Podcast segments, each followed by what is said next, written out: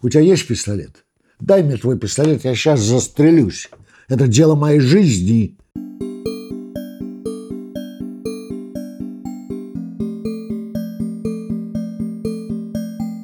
Привет, это Лев Пикалев и подкаст про людей. В этом подкасте я разговариваю с разными людьми, с которыми мне интересно поговорить, и слушаю их истории. И делюсь этими историями с вами. Что вам хочется сказать перед тем, как мы начнем? Во-первых, у меня по-прежнему есть телеграм-канал. Он называется Пикалев. Ссылка в описании. Или наберите просто Лев Пик латиницей и увидите его в Телеграме. Буду рад, если подпишетесь. Для меня это много значит. И я продолжаю делать свой YouTube-канал, он тоже называется Пикалев, э, тоже ссылка в описании. Подписывайтесь, ставьте лайки, пишите комментарии. Но вообще делитесь, э, делитесь подкастами, не только моим, а вообще теми подкастами, которые вы слушаете, теми каналами, которые вы смотрите. Это очень помогает авторам, ну и мне в том числе.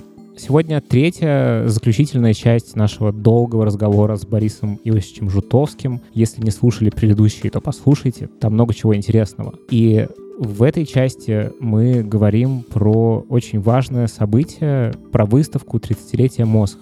Если вы поищете в интернете 30-летие мозг, то вы наткнетесь сразу же на некое описание тех событий, которые там случились. Напомню, что на этой выставке случился разгром молодых художников. Туда пришел Хрущев и очень сурово раскритиковал э, многих довольно известных сейчас художников, в том числе и Бориса Иосифовича Жутовского. По его картинам Хрущев прошелся очень серьезно, и сейчас сложно представить, насколько это было ошеломительно страшно потому что время было совсем другое. И в этой части Борис Жутовский рассказывает о том, как это было на самом деле, потому что он был непосредственным участником, и у него было несколько диалогов с Хрущевым в тот момент. И Борис Иосифович очень хорошо помнит эту ситуацию. Получился очень интересный и важный для меня разговор. Это такой срез времени. Поэтому я перестаю говорить и давайте начинать.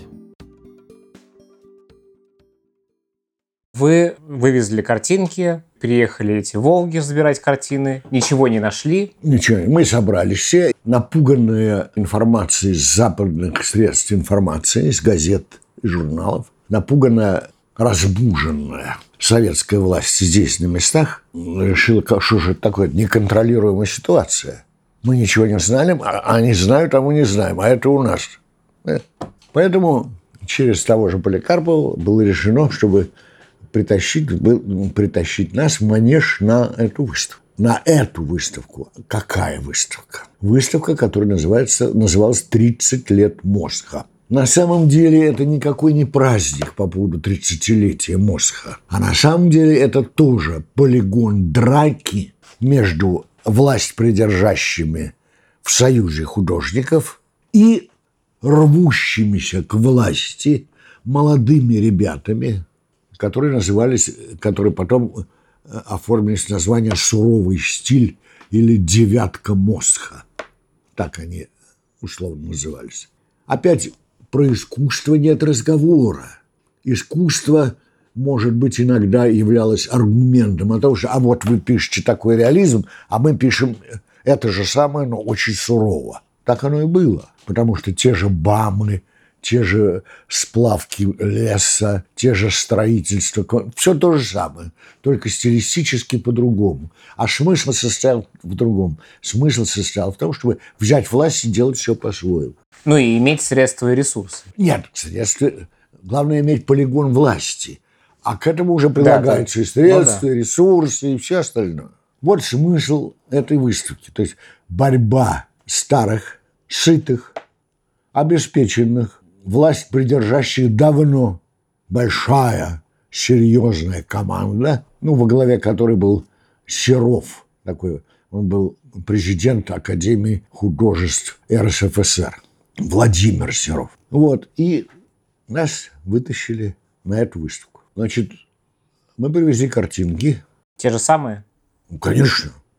Собственно, мы-то мы-то решили что? Что приедет барин, барин нас рассудит. Барин сам увидит, что плохая избушка велит так лесу, думает старушка. Понимаешь? Мы решили, что вот придет глава страны. Ну, я, во всяком случае, так думал. И совсем разберется. Ну, во всяком случае, позволит нам жить спокойно и развиваться. На большее мы не претендовали. Больше нам, нам никакой власти не надо было. У нас была своя студия, мы жили спокойно, все. Ну, конечно, мечтали, может быть, о выставках, может быть, еще о какой-то наивной форме существования.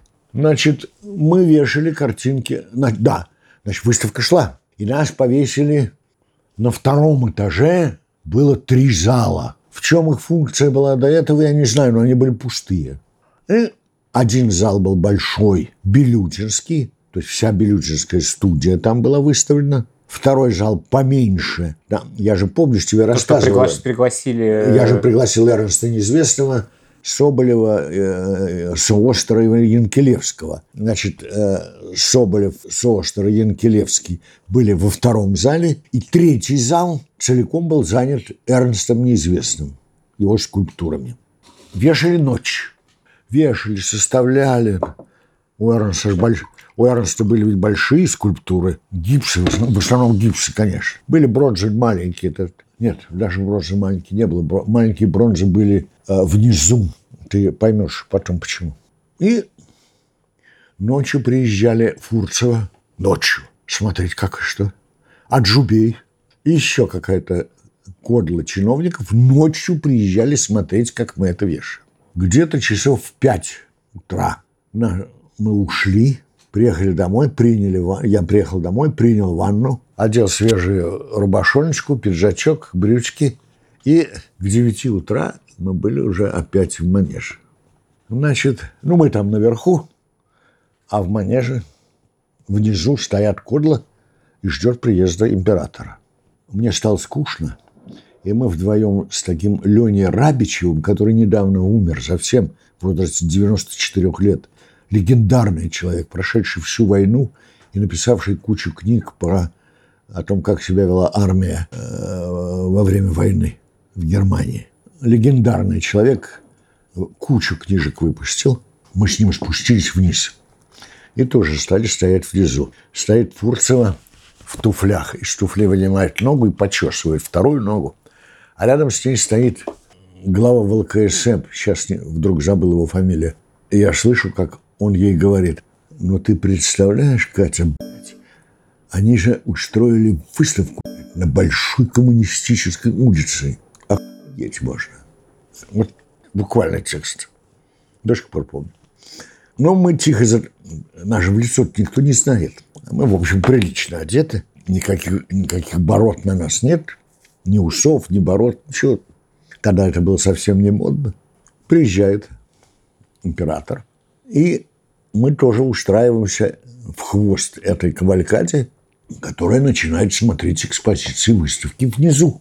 Вы когда его увидели, что почувствовали? Ну, пришел малый толстый человек, который... Ну, то есть совершенно... Вообще, ну, ну, какая разница? Не знаю, он, может быть, удивил, что он вот такой, а не такой, как его... Да, не, нет.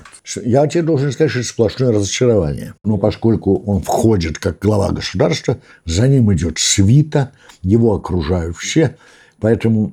Иерархичность чувствуется. Да, поэтому о его способностях как бы даже вопросов не возникает. Потому что двигается кукла-фетиш. Вот. Потом мы, мы с Ленькой прошлись немножко с этой кавалькадой, но почему-то испугались. Испугались, хотя дошли до того момента, когда он стал кричать на, на картину Фалька, Валька.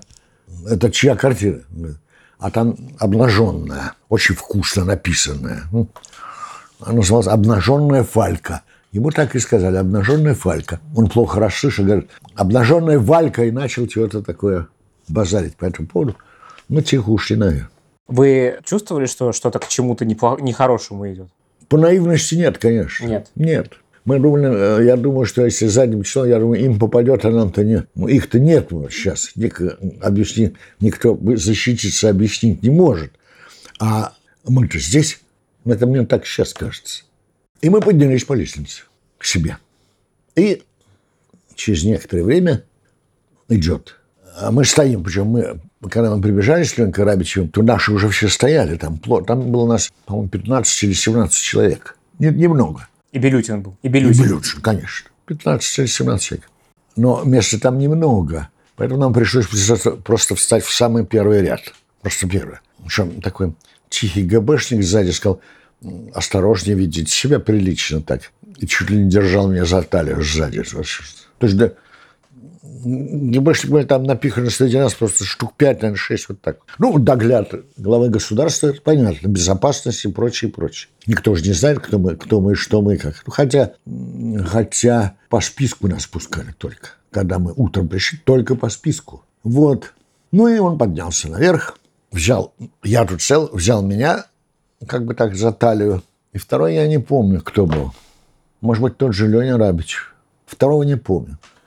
И он говорит, вот они показывают туда, говорят, что вы что-то здесь несусветное делаете. Давайте поглядим.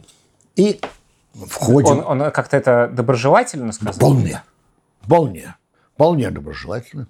И тихо входим в зал. А это прямо и налево. Наш зал был налево. Мы входим в зал, но и как бы из почтения, из, ну, из вежливости мы так его пропустили вперед. А все остальные сзади, за нас, за нами идут. И я вижу, как шея, а я чуть сзади, я вижу, как шея наливается малиновым цветом. Багровеет. Багровеет. И он оборачивается на нас с выражением лица онемевшего безумия. Такой, что это кто? Что это такое? Я растерялся до безумия. А это была картина, он показывает, слева тут висела картина Леши Рассоля. Я говорю, это картина Леши Рассоля. А где он? Я от страха говорю, он, в Ленин... он из Ленинграда. Тогда он потоптался. У него такая манера была потоптаться. А ножки маленькие и ручки маленькие. Очень. Он разворачивается направо и упирается глазами в мою картинку. Портрет Тольки. Жутовский, это я. Ага. Понятно. Ну и что это? Что ты здесь нарисовал? Я говорю, что ну, это вот портрет моего соседа. Говорю я, пока все правда. А что же он такой мрачный? Я начинаю... Я говорю, маму, папу посадили, а его выселили в подвал. Вы так сказали? Да, я сочиняю. Это действительно портрет Тольки, который, э, на самом деле, он не только. И жил он в 21-й квартире подо мной. Я, знаете, да теперь, ну теперь уже мама с папой выпустили, и он, благодаря вас, и он живет в своей прежней квартире подо мной. Угу, понятно. Этот разговор был довольно длинный. Вот, вот эта фотография, это как раз он у портрета Тольки. Вам страшно в этот момент? А? Вам страшно в этот момент? Конечно. Я понял, что... Э, ну, то есть, я ничего еще не понял. Я понял, что просто не так, как мы, не так, как мы надеялись. И он пошел дальше. Пройдя несколько метров, он столкнулся с картиной Грибкова. Космонавты какие-то, по-моему, были. Плохая картинка. Плохая. Большая и плохая. Тут он уж рассверепел. Космонавты наши. Дальше он пошел и споткнулся в Володю Шорца. Володя Шорц, как потом Говорит, ага, это ты знаешь. А папа у тебя есть? Нет, папы нету. Папа на фронте погиб. А мама? А мама умерла. Не видит папа с мамой, что ты тут мажешь-то, а? Потом Володька Шорц говорит, а я стою, думаю, не упасть бы, чтобы родному вождю дорогу не загородить. В промежутках между всеми этими ресталищами с художниками он все время выдает сентенции громкие. Товарищ Ильичев, это ваше это ваше упущение. Там, товарищ Фурцева, это... То есть по пути он топчет свою команду, управляющую страной. Вот так он проходится по всем. Я в промежутках там подбегаю к Димке Громану и говорю, Димка, что делать? Он говорит, Буба, я черт его знает, я не знаю, что делать. То есть растерянный еще к тому же. Дело в том, что я помню только, в основном только то, что было со мной, понимаешь, поэтому я не могу тебе доставить, наверняка есть эта стенограмма гигантская, там была стенографистка, она просто э, видна. Ну, то, что мы сейчас делаем, это, это мемуары, это не имеет исторической Никакой ценности. ценности да, да, это имеет только воспоминания. Да. Это, не, это воспоминания, мемуары, ты прав. Вот. Потом, наконец, он оказывается, да, вслед за Шорцем он вдруг упирается опять в мою картинку, а, Жутовский опять. мост в городе Горьком. Я сам этот мост строил. Дальше он опять идет, идет, идет, выражая бесконечное раздражение по поводу своей свиты, их работы и упущения идеологических. Ну, в общем... А лица белые у свиты? Ну, растерянные, во всяком случае. Конечно, конечно. Вот. Потому что упирается в автопортрет. А это что такое? А, Жутовский, опять Жутовский. Ну, тут уж мы встречаемся как, в кавычках, как старые друзья. Угу. Это что же это такое? Это автопортрет Никита Сергеевич. Да. Ну, что вам сказать. Вот у меня есть художник такой, близкий мне человек, Локтионов. Вот у него авто, автопортрет. Вот если вырезать дырку и приложить ее к лицу, то в дырку мы увидим, что лицо. А если эту фанеру приложить к твоему автопортрету, что мы увидим? Тут женщина, конечно. Жопа. Как на это отреагировала толпа? Толпа. Толпа-то какая? Вот которая свита. Из чего состоит свита, толпа? Свита. свита. Свита, конечно... Посмеялась. Ну, конечно, естественно совершенно. Естественно. А вот на той фотографии, где он, собственно, вас выговаривает, у вас такое, у вас улыбка на лице. Я же тебе сказал это. Вот они перед... Я же тебе показал. Это, это у портрета только. Это самое начало. Ну, там видно, что у вас выражение лица такое... Какой, какой-то смешок есть в этом. Ироничный. Ироничный, Ироничный. Да, да. Ну, так получилось. Потом, после этого автопортрета, я помню, значит, это уже ближе к выходу. То есть он обошел весь зал, потому что мы эту экспозицию вешали не по именам. Белючинская студия вещала не по именам, а просто красота экспозиции, как нам казалось, понимаешь? То есть поэтому мои картинки были там, там, там и там. После этого он остановился, потопал своими маленькими ножками и сказал, а кто ими руководит? Или что-то в этом роде.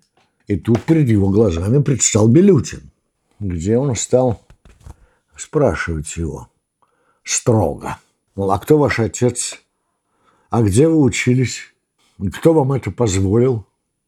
Белютин был белый, стоял. Ну и что-то отвечал. Что-то отвечал. Фотография есть, как он с Белютиным разговаривает. И, отгалдев всю эту канитель, конечно, была выдана категорическая тенденция о том, что это отвратительное воспитание, что это... Он кричал? А? Он кричал?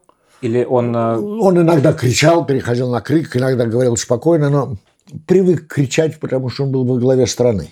Ему казалось, что это правильная... Интонация. Так, да.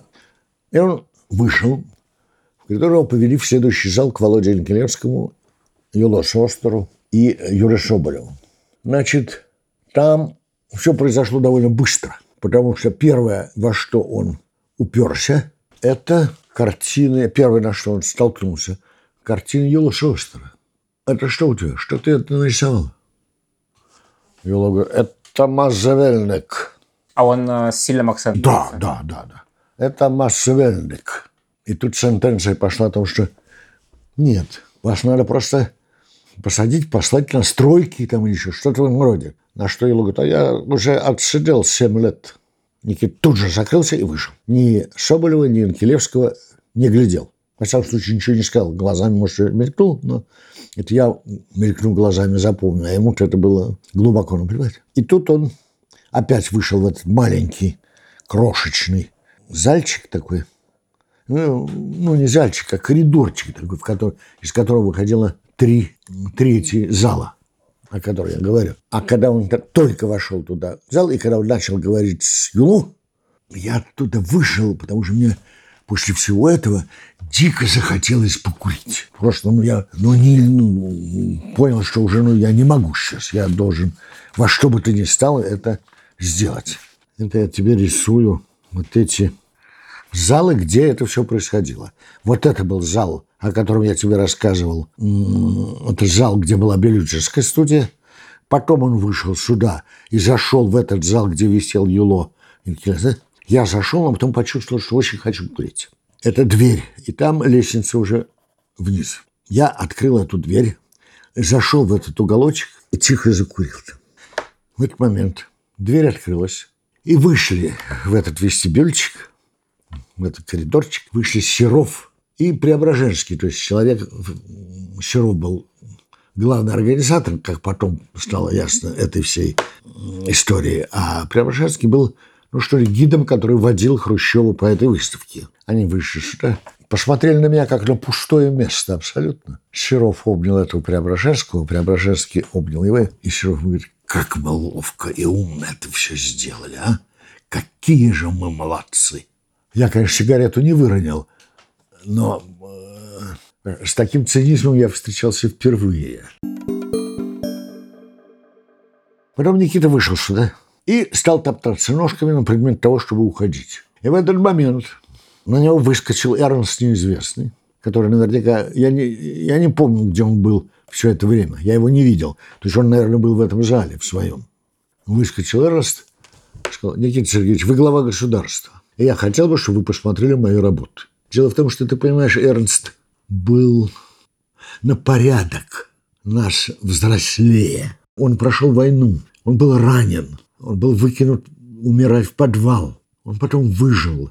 Он видел, он видел то, о чем мы даже представить себе не могли. Недаром ведь все воевавшие люди, как правило, старались не рассказывать о войне, потому что это было так чудовищно, тяжело. Это ужасный опыт травматический. Это чудовищный Правда. опыт, о котором даже говорить было страшно. Вспоминать это было больно и страшно. Понимаешь? Это человек, который отличался от нас войной. Аналогию я могу тебе сказать в этом отношении, может быть, только... А, у меня сейчас пришло в голову только одна аналогия. Этот человек летал в космос. Вот он летал в космос. То есть ему, ему уже ничего не страшно? А мы все нет. Нет, мы, мы этого не видели, не чувствовали, не нюхали, не трогали, не боялись, не... совершенно отважно. А у Эроста черные глаза, так, так, уже маленького роста такой. Никита растерялся. С ним давно так никто не говорил. Много лет уже тон властный по отношению к нему давно уже э, был исключен из формы с ним общения. Он так покрутил в растерянности головой, как бы, наверное, ища поддержки, чтобы окоротили его. Но все тоже обалдели. Тогда вздохнул и пошел за Эрнстом. И вся кодла на моих глазах заулыбалась. Заулыбалась они же улыбались, потому что приказали что-то вождю, которого они боятся до смерти. И он послушался и был растерян. Они видели растерянного хозяина. Понимаешь? И они все отправились в зал к Эрнсту, где произошло, в общем, главное аресталище этого, потому что Эрнст ведь не станет молчать, он опять, он прошедшего, он не боится. У него есть что сказать, и он знает, что он хочет, потому что он к этому времени уже потерпел кучу фиаско с памятниками на Суэцком канале, э, на Поклонной горе. То есть он, он имел за собой уже опыт и разочарование в системе, в стране и в отношениях. И потом он был, не исключая Юло Шостера, он был на год моложе Юло Шостера. У Юло Шостера был семилетний опыт лагеря, а у Эрнста было пятилетний опыт войны. Вот два человека, ну, правда, там был еще Леня Радичев, который тоже воевал, с которым мы спускались вниз вначале. Но он тогда он это никак не демонстрирует. Ну, то есть мы знали, что он прошел войну, но много позже, вот уже в эти времена, незадолго до смерти, он начал рассказывать про войну и про все эти дела. То есть, короче говоря, это было другое поколение. Это, было, это были космонавты, которые слетали в космос. Между нами была пропасть. Вы присутствовали в этом зале же, да? Да, да. Вы тоже пошли за ними? Да, я про протырился туда, потому что ГБшник, ну, не ходите, там уже очень много народу. Там действительно было плотно народу. Плотно. И там в очередной раз было про... Э, раздался крик. Товарищ Ильичев, это ваша серьезная опущение. Это ваше, это недостаток вашей работы, что-то такое. Ильичев еле удержался. Потом есть продолжение всем этим вещам по жизни. Но одно из самых запоминающихся событий, когда Никита Хрущев ходил там, внизу, там была ведь экспозиция 30-летия Мосха. То есть 30 лет московскому отделению Союза художников. Там висели Фальк, там должен был висеть Кандинский, там висело N некоторое количество в то время глубоко запрещенных, забытых, задвинутых, официально несуществующих художников 20-30-х годов. Но это был мозг. Поэтому там какой-нибудь Фальк, но ему досталось. До Кандинского руки не дошли. Его побоялись там выставить. И там висело, и там стояли знаменитая серия Эрнста вот таких скульптурах. Вот такие. Бронза. Потому что бронза – вещь тяжелая. Ее же где же достать? Тяжелая не, для, не физически, а тяжелая для того, ее э, можно было получить каждый раз для отливки скульптуры, надо было оформлять массу документов. Поэтому Эрнст в своей мастерской завел плавильную печь и по пол-литра водки – слесаря и водопроводчики округи Сретенки, где главная мастерская, носили ему краны. Он плавил эти краны и отливал свои скульптуры. И когда Никита Сергеевич шел внизу по этой экспозиции, он споткнулся об эти скульптуры. За это что такое? А это Эрнст неизвестный, это война, это вызвало у него бешеную ненависть. Во-первых, это раненая война. А в его представлении же война вот что такое. Поэтому он там прокричал фразу. У меня бронзы на ракеты не хватает, а вы тратите на, ну скажем так, на эту хуйню, предположим. И тут во время разговора Никиты с Эрнстом, где Никита начал говорить, потом в финале уже говорил о том, что у вас, по-моему, живет ангел и черт, что-то в этом роде. Но мы должны помочь вам перебраться от черту к ангелу. Вот какая-то такая была Метафора. Тематическая метафора такая. Но на него выскочил Шелепин в середине этой беседы. На него выскочил Шелепин и начал, и начал на него орать. Шелепин – это был глава КГБ. И начал на Эрнста орать. «Ты у меня никуда не уедешь. Ты у меня здесь останешься». Ну, надо же было знать Эрнста. «Ты Шелепин. Ты глава КГБ. У тебя есть пистолет?» Дай мне твой пистолет, я сейчас застрелюсь. Это дело моей жизни. И когда выходили из большого зала, здесь еще висела моя четвертая картинка. Портрет, я ее назвал портрет Столивара для этой выставки. На самом деле это портрет Ильи Комарова. По ней тоже Никита Сергеевич на прощание прошел после разговора с Белютиным. Он еще уперся в этот мне досталось. У меня было четыре картинки, на все четыре он потропал ножками и поорал голосом. Он начал уже как старому знакомому меня увещевать. Ну как же так? Ты такой молодой, красивый, здоровый парень. Еще меня там потрогал за плечи, а я действительно был в то время отвратительно здоров. Ну как же так? И начал, ну какой же это столевар? Так что и вот так мастерская. И вдруг за его спиной возникает морда Аджубея, Малинова. И он говорит прямо в ухо. Никита Сергеевич, они свои картины-то иностранцам продают. Тот молниеносно стал Малиновой. Я говорю, Никита Сергеевич, я даю вам честное слово, что ни один из художников, которые здесь висят, не продал ни одной картины никаким иностранцам. Аджубея нет. Пропал. Нету. То же самое с Шелепиным. Когда он сказал, дай мне пистолет, я застрелюсь. Здесь, это моя работа, это дело моей жизни. Я на минуточку отвел глаза на кого-то. Поворачиваю, нет Шелепина. Причем там народ стоял вот так вот. Нету.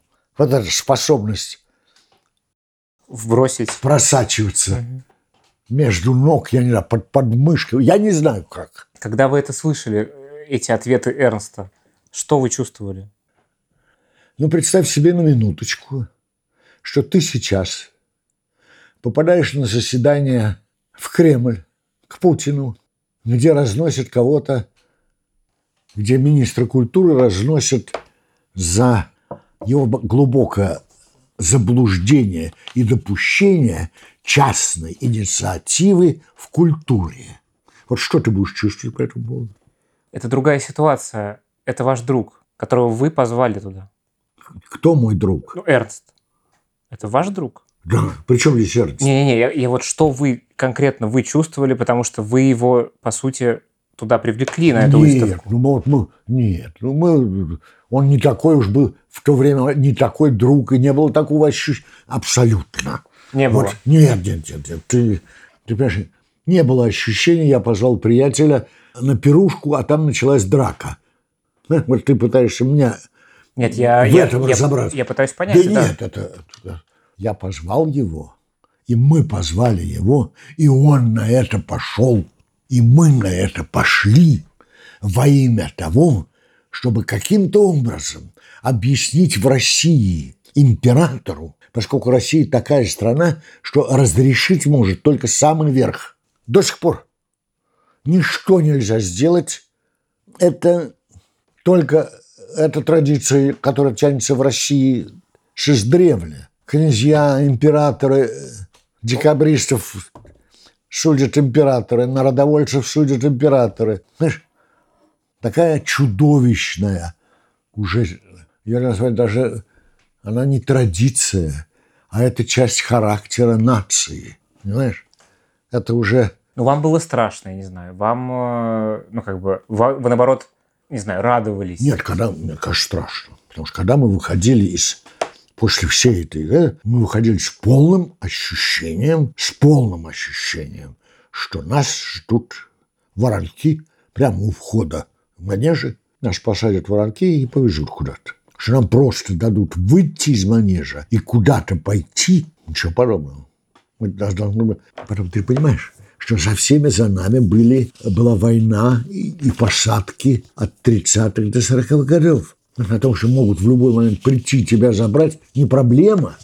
Ты же знаешь по моим рассказам, что было с нашими соседями в 23-й да. квартире. И это было не только у меня. Это было общее состояние страны.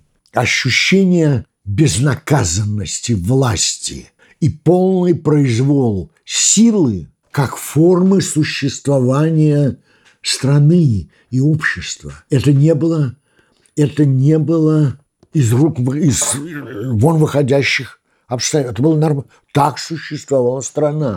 На чем закончилось, то есть вот в зале с Эрнстом, на чем все закончилось? Нет, закончилось его слова, слова Никиты Сергеевича. Нет, вы серьезный человек, потому что Эрнст по-настоящему с ним разговаривал. Вы, и потом я войну прошел, Шелепин, все же это было на глазах Никиты. То есть это некое он же понимал, что это, уважение. Да, он же понимал, что это не мальчишка. Угу. Он же понимал, что перед ним серьезный, серьезный человек. человек и отважный. И он сказал сентенцию вроде, я тебе уже и говорил, еще раз повторю, что вы вроде того, я не помню сейчас точных фразы, это можно найти, а можно и не искать потому что у нас с тобой не документальное повествование, да, а разговор. Да. Фраза была такая на прощание. В вас борется ангел и дьявол. Мы должны вам помочь, чтобы победил дьявол не победил. Вот что-то в этом роде. Может быть, даже я, э, я говорю об этом более красиво, чем он, и, это, чем он это говорил. Да? Но смысл был в этом. И он ушел. И он ушел. Он ушел, пошел, свита пошла за ним. На нас уже никто не обращал внимания. Что-то обсуждали между собой? Нет. Когда мы, он ушел? Мы ничего, у нас было обсуждение, вернее, у нас было состояние, во-первых, я даже не помню, что ты понимаешь, это состояние, которое никогда, ни одно, никогда с нами, ни с одним из нас не было и быть не могло. Это, был, это, была, это была сверхмажорная ситуация. Вот все, ты сел на троллейбус, подъезжаешь к своему дому, а он рухнул. Мы тихо вышли из манежа. Конечно, все растеряны. Я помню ощущение полное, что у меня было ощущение, что стоят воронки. Это должно было быть. Ну, так было принято. Понимаешь? Никаких воронков не было. Мы тихо пошли к Белютину. Дошли до Белютина. Он в то время жил на Садовой, невдалеке от, от площади Маяковского, по той стороне, где дом Булгакова, театр Эрмитаж, дом Булгакова, вот этот зал Чайковского, театр сатиры, сад Эрмитаж, сад аквариум, не Эрмитаж, сад аквариум, квартира Булгакова и еще метров 200 и такой дом, и он там жил в полуподвальной, большая квартира, но полуподвальная квартира. Я помню, что мы туда все, немного, ну не все, конечно, а человек 10 на нас пришло. Я помню только, что в этой комнате, где мы собрались, у него дым от сигарет стоял такой, что ничего не было видно. Вот я впервые, впервые в жизни помню, что сигаретный дым такой был, как вот... Топором называется. Да нет, какой Просто глаза ела. Вот. Ну, мы посидели, поразговаривали и отправились по домам. О чем вы говорили?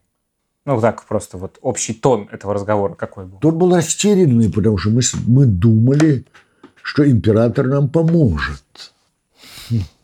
Мы пришли, барин нас рассудит.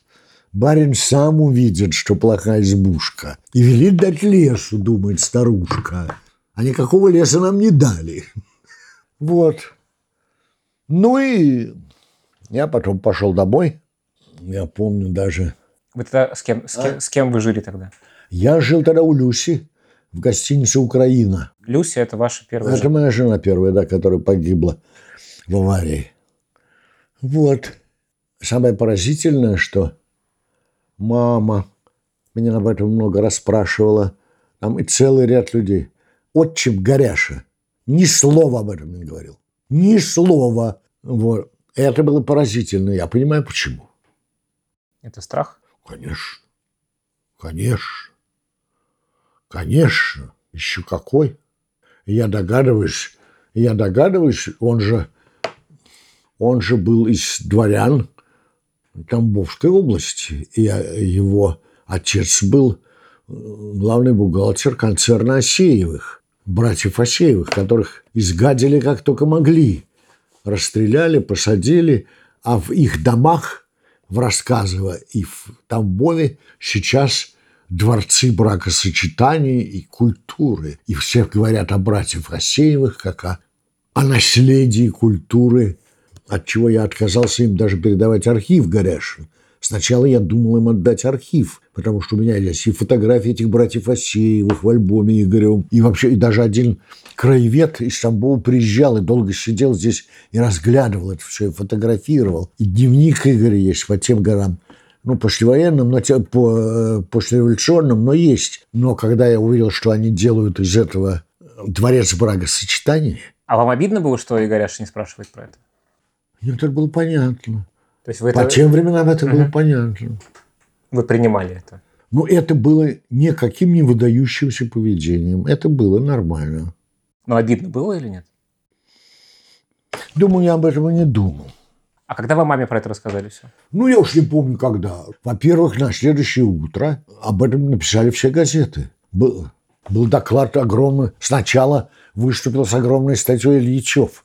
Потом вслед за этим была огромная статья чья-то еще, я не помню. А потом э, был объявлен съезд партии на котором Никита выступил с программой культуры, где ваш покорный слуга вместе с Эрнстом Неизвестным были упомянуты в дурном смысле. И тут я тебе должен сказать, что воспитанное, исторически воспитанное в рабском ощущении населения России и Советского Союза, я в том числе, я, я не делаю себя исключением. Но надо же искать врагов. Поэтому, когда произошел Значит, это было в 62 году. В 62 году. 50 лет после этого было в 12-м, да? После 62-го, 12 год, 50 лет. Было 50-летие выставки. Понятно? И в газете «Московский художник», которая к тому времени тогда еще выходила, а может быть, она и сейчас выходит, я не знаю. Это газета «Союза художников»? «Союза художников», да. Была большая статья искусствоведа Маша Сейчас я вспомню ее фамилию. Отец ее был знаменитый, знаменитый и умнейший искусствовед. Она многие годы терлась среди художников. И у меня даже есть фотография, где она со мной за ручку меня подобнимает.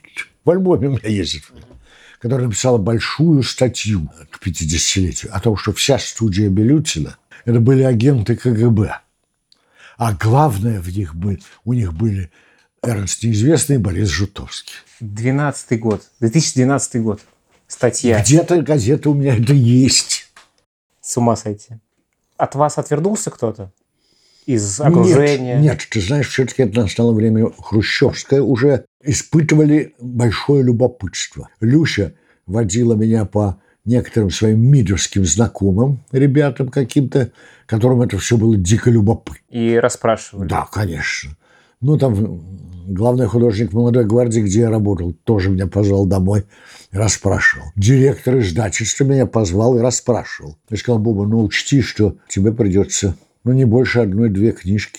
А стал директором издательства бывший секретарь комсомольской организации какой-то районной, районной организации в городе Свердловске. И в 1970, когда я приехал в Свердловск, в 56-м, значит, в 57 году на 8 марта на банкете в издательстве Свердловском он присутствовал, и я помню, как я у него из-под носа взял бутылку красного вина, и мы ее распили с ребятами. Милет, Юра Милентьев, который стал потом, сделал карьеру и стал директором издательства «Молодая гвардия». Угу. Так что мы с ним как бы с издревле знакомы были. На что Всеволод Ильич Бродский, который главный художник был этого же издательства Боря, не проблема. Рисуй, сколько влезет, сколько тебе будут заказывать, только будем ставить другую фамилию. А деньги он будет получать, тебе отдавать. Но все равно Всеволод-то так сказал.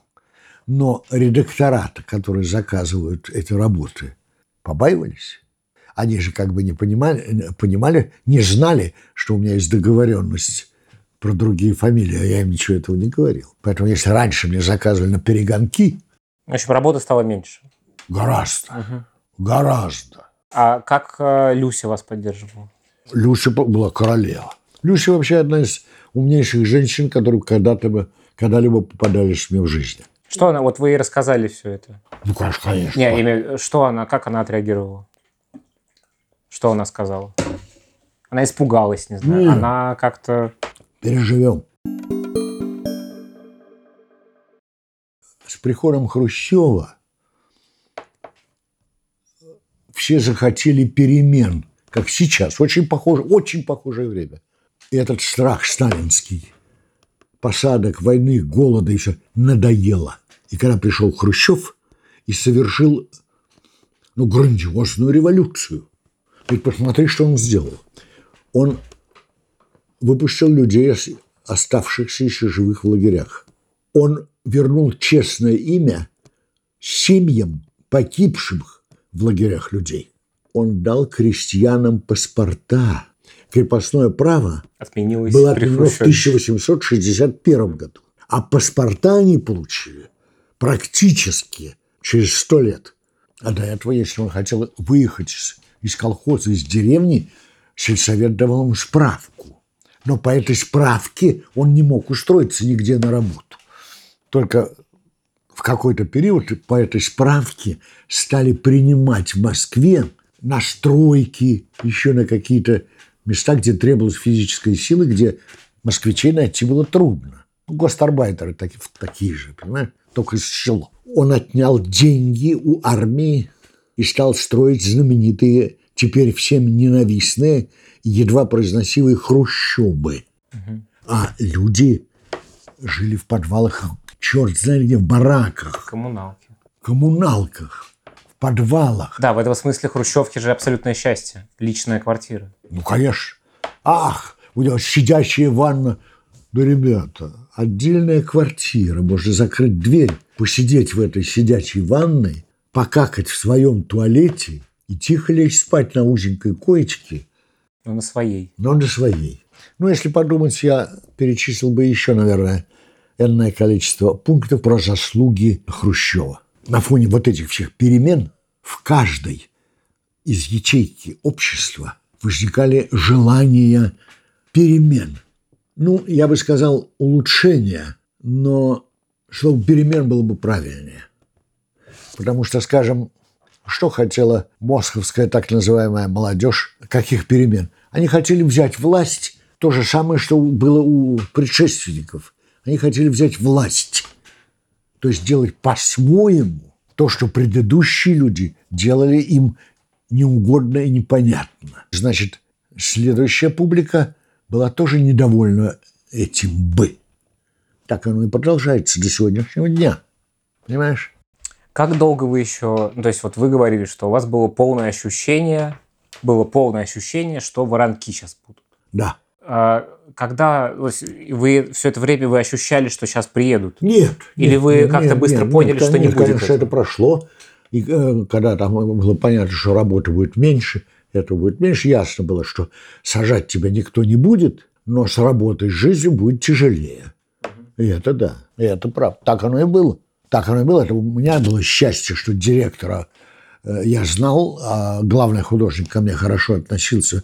Я, я же был внештатный человек. Им не надо было делать ничего, чтобы лишить меня работы. Просто мне ее не давать.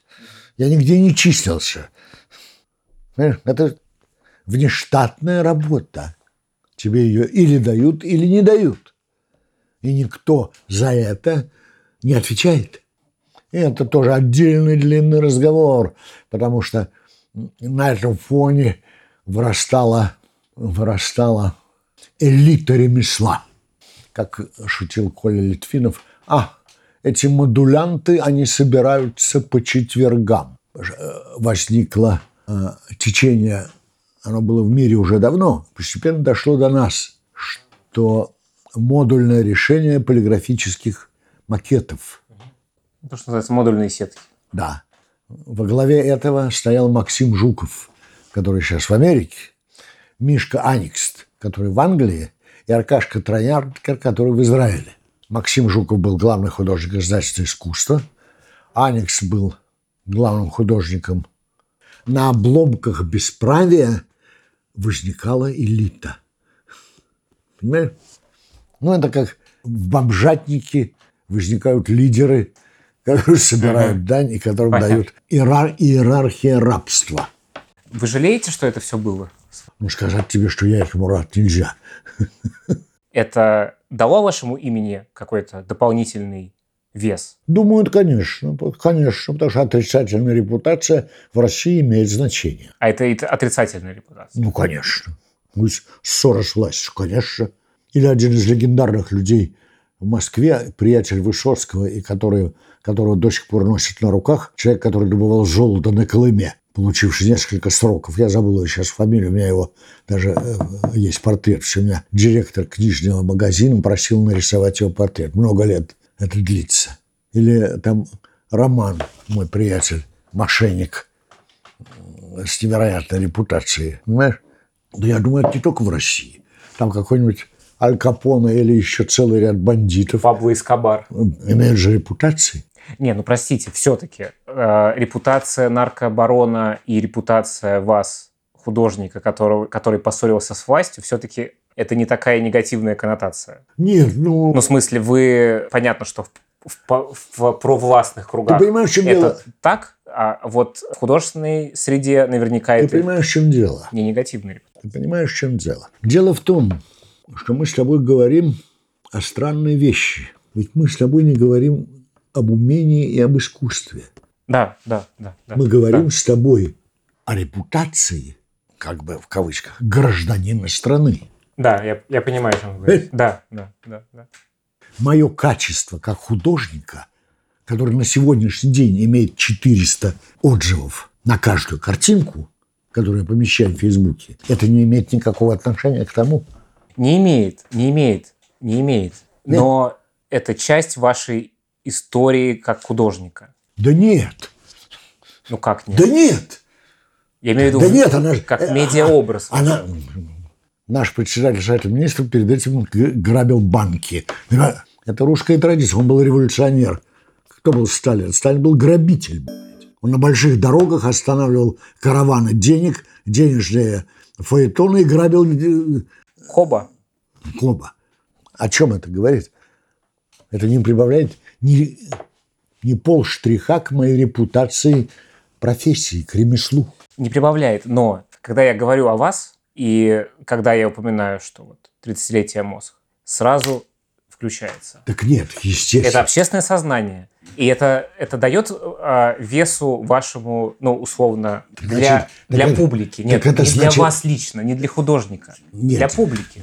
тогда я бы сказал так, что это не тема для обсуждения. Это для публики имеет значение. В конце концов, в конце концов, нету Эрнста, нет Володя Инкелевского, нет меня, нет Ело Шостера. И нет, мы много знаем деталей биографии Ван Гога, Гогена, Делакруа. А то, о чем мы с тобой сейчас говорим, большинство, почему никто не пишет о художнике как о представителе социума. Это я только в длинной книжке вы, э, вычитал, что Боттичелли жил туго тяжело, потому что у него была редкая сука жена, которая била его сковородами и требовала, чтобы он больше писал картин, потому что нет денег на семью. Боттичелли. Такой быт. Такой быт. Нет? Да. А сейчас это стоит миллионы. А тогда не хватало на хлеб. То, о чем ты говоришь, о том, что ты кому-то говоришь, и все говорят, ах, ля ля ля ля ля это э, социально... Никто же не задает вопрос, а какой он художник-то? Никто не задает вопрос. А нельзя ли картинки посмотреть? О его мастерстве? Никто. Вам это обидно? Ну, до какой-то степени, конечно. Ассоциируетесь потому что с я, этим, а потому не что с, я, не с могу, этим. я могу гордиться только умением ремесла. Чем я могу гордиться? Умением ремесла только и всего. Ведь это только наука имеет прогресс, а остальная человеческая деятельность прогресса не имеет. Не имеет. Чем мое рисование отличается от Рембрандтова? Да особенно ничем. Только это э, Рембрандт, а это Шутовский. Только и всего. Понимаешь? Имя, заработанное художником, социальное имя, является формой нахождения его в социуме. Но это не конкуренция ремесла. Это статус. А это то, о чем... Это статус. Социальный статус, да, да. да. Но я-то хотел бы, чтобы ценилось ремесло, собственно, э, не то, чтобы я хотел. Я давно, я теперь уже на это плюнул. Я отказываюсь от всего, от выставок, когда я плюнул на это. Хотя мне хотелось бы увидеть на больших, как Сережка Синяков пришел, посмотрел вот эту серию, которую маленький какого-нибудь висит. Было бы хотелось бы видеть большую белую стену по одной картинке, там это бы висело. Конечно, конечно. Но она висит 16 штук, вот так вот плотно при плохом освещении. Э? Но для меня не это важно. Для меня важно, что я это до этого додумался, и я это сделал. Понимаешь? Я сделал это. Это и есть конечное счастье. Если продолжать эту линию, то можно уже сжечь. Потому что я в умении, в сознании и в реальности. А то есть сам объект уже не важен. Это уже прошедшее. Да, это ваша внутренняя задача, Конечно, решенная. Конечно. Это как спеть, удачно спеть арию в опере. Спел, все, все. Ну, может быть, кто-то ее записал. Или государство ее записало. Может быть, не самое удачное исполнение, кстати говоря. Может, на прошлом спектакле я это спел лучше. А когда вы до этого дошли внутрь? Да, вот Не- этого отношения. Недавно. Недавно. Недавно. Недавно. А раньше что было ценно? Обычное честолюбие и тщеславие. Хотелось бы То есть вы- этот статус? Хотелось выставок, конечно. Конечно. Как у всех людей. Ну, как у всех. Недавно это когда? Ну, я не могу тебе сказать, в прошлую среду. Ну, я имею в виду, это там, условно, последние там, 10 лет, Ну, побольше, лет 15-20, может быть. Постепенно. а до этого это было мучительно? Это было другое. В конце концов, и эта идея, и эта мысль наполняется содержанием со временем все больше, больше, больше и больше. Есть два направления существования в жизни. Успех в жизни или самосовершенствование. Не буду тебе называть, что является элементами успеха в жизни. Бесконечная.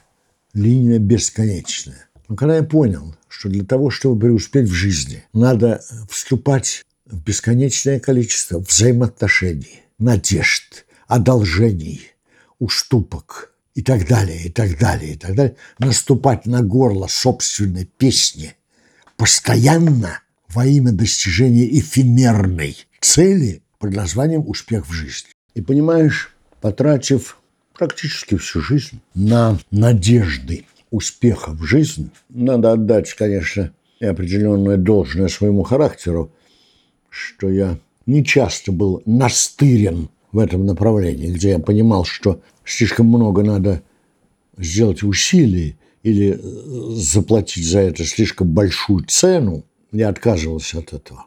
И альтернативой всем этим неудачам, удачам выступал только одно – умение.